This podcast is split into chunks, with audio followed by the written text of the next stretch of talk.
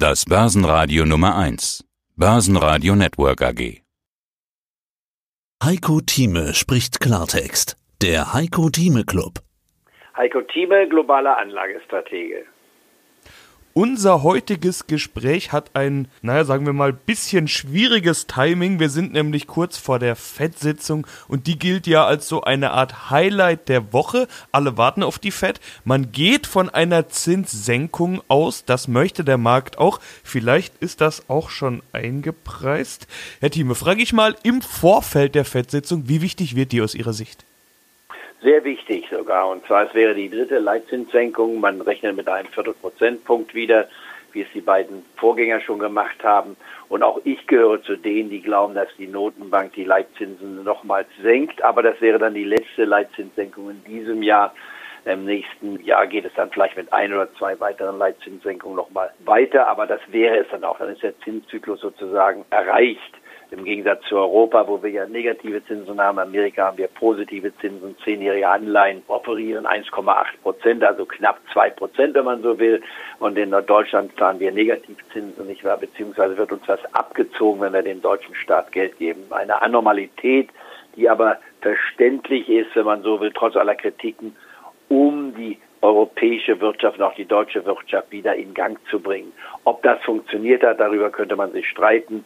Und wir werden dann vielleicht nochmal drei, vier Worte sagen über Herrn Draghi, der ja nun offiziell ausscheidet jetzt am Ende des Monats und Frau Lagarde übernimmt das Steuer, kommt es zu einem dramatischen Wechsel. Doch, ich will sagen, nicht unbedingt, aber Veränderungen werden kommen. Sie ist mehr politisch orientiert und das muss kein Negativum sein für das jetzt nicht wieder zusammenfinden Europa. Aber zurück zur USA. 25 Prozent Wahrscheinlichkeit, das wäre schon ein hoher Prozentsatz, gehen davon aus, dass es zu keiner Zinssenkung kommt. Nun, warum wäre das der Fall? Wir haben jetzt gerade wenige Sekunden, bevor wir unser Interview hier gestartet haben, um 13.30 Uhr europäischer Zeit, wurde die erste Hochrechnung für das dritte Quartal im Wachstum der USA bekannt gegeben. Man hatte mit einem Wachstum gerechnet, was etwas schwächer war als vorher. Wir hatten über zwei Prozent oder um zwei Prozent Wachstum gehabt im zweiten Quartal und man ging davon aus, dass das dritte Quartal 1,6 Prozent bringen würde. Aber das ist also nicht der Fall. Das Wachstum wird in der ersten Hochrechnung auf knapp zwei Prozent, nämlich auf 1,9 Prozent hochgerechnet. Das heißt, die letzten zwei Quartale waren um die zwei Prozent. Das ist eine Zahl, mit der man durchaus zufrieden sein kann, auch wenn es deutlich weniger ist, als die Weiße Hauses in diesem Jahr immer signalisiert hat. Man würde mit drei Prozent plus rechnen. Das ist nicht der Fall. Das heißt, wir sind zurückgekommen von den drei Prozent Raten, nachdem die Steuersenkung, die ja im Jahre 2017 nicht war, eingeleitet wurde, nachdem sie dann im 2018 verpufft war.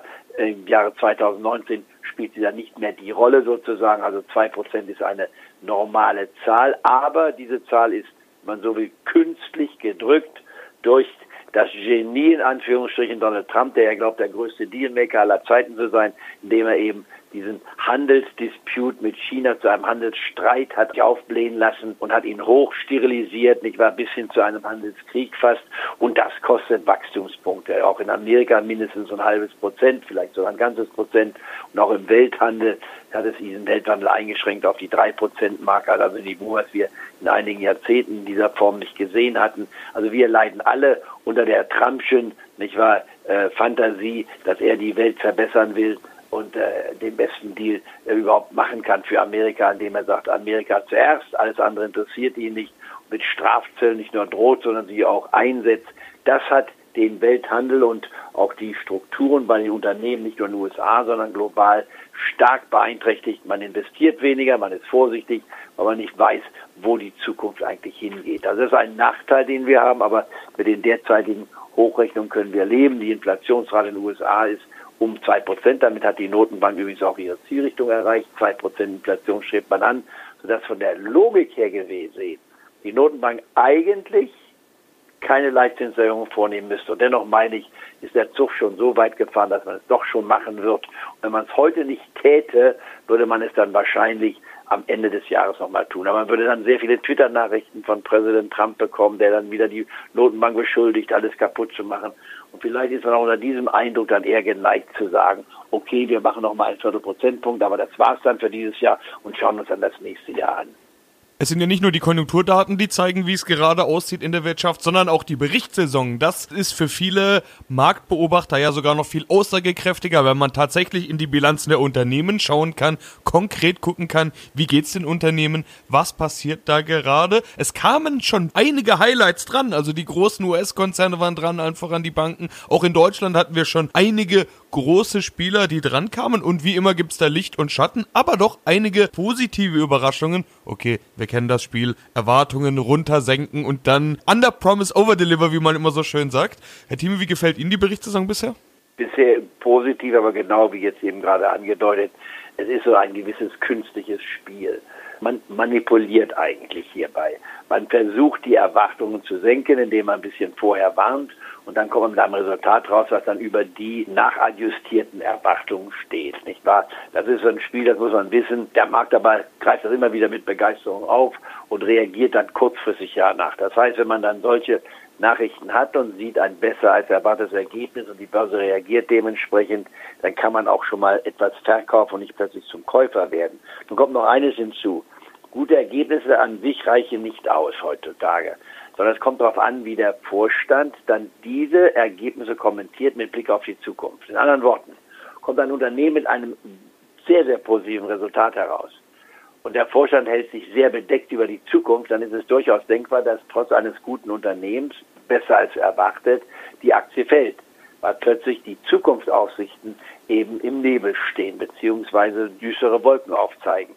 Deswegen muss man immer wieder unterscheiden. Das Einmaleins der Börse ist anders als das Einmaleins im Leben. Die Vergangenheit wird eigentlich nicht gehandelt. Die unter hinter uns liegenden Quartale gehören ja zur Vergangenheit, sondern was gehandelt wird, sind eigentlich die künftigen Erwartungen. Was nützt mir ein super Ergebnis, wenn anschließend ich mit schwächeren Ergebnissen rechnen muss. Also das muss man genau unterscheiden und das macht das Geschäft des Anlagestrategen und des Portfoliomanagers auch so interessant, weil immer wieder Neueinschätzungen hinzukommen müssen. Es das heißt also nicht, Unternehmen hat gut verdient, die Aktie steigt. Nein, das hat die Aktie schon in ihren letzten Wochen oder Monaten vorweggenommen. Schauen wir uns zum Beispiel mal an, die Deutsche Bank, nicht wahr, hat sich erholt von 6,20 Euro oder 6,40 Euro, ist dann gestiegen auf die 7,20 Euro bis 7,40 Euro in der Erwartung eines guten Resultats. Das wurde enttäuscht. Heute kam nicht wahr Saving raus mit dem Resultat, das also unter den Erwartungen war. Was macht die Aktie? Sie fällt 506 Prozent und sie kann sogar noch weiterfallen, weil auch die Aussichten für die Bank eigentlich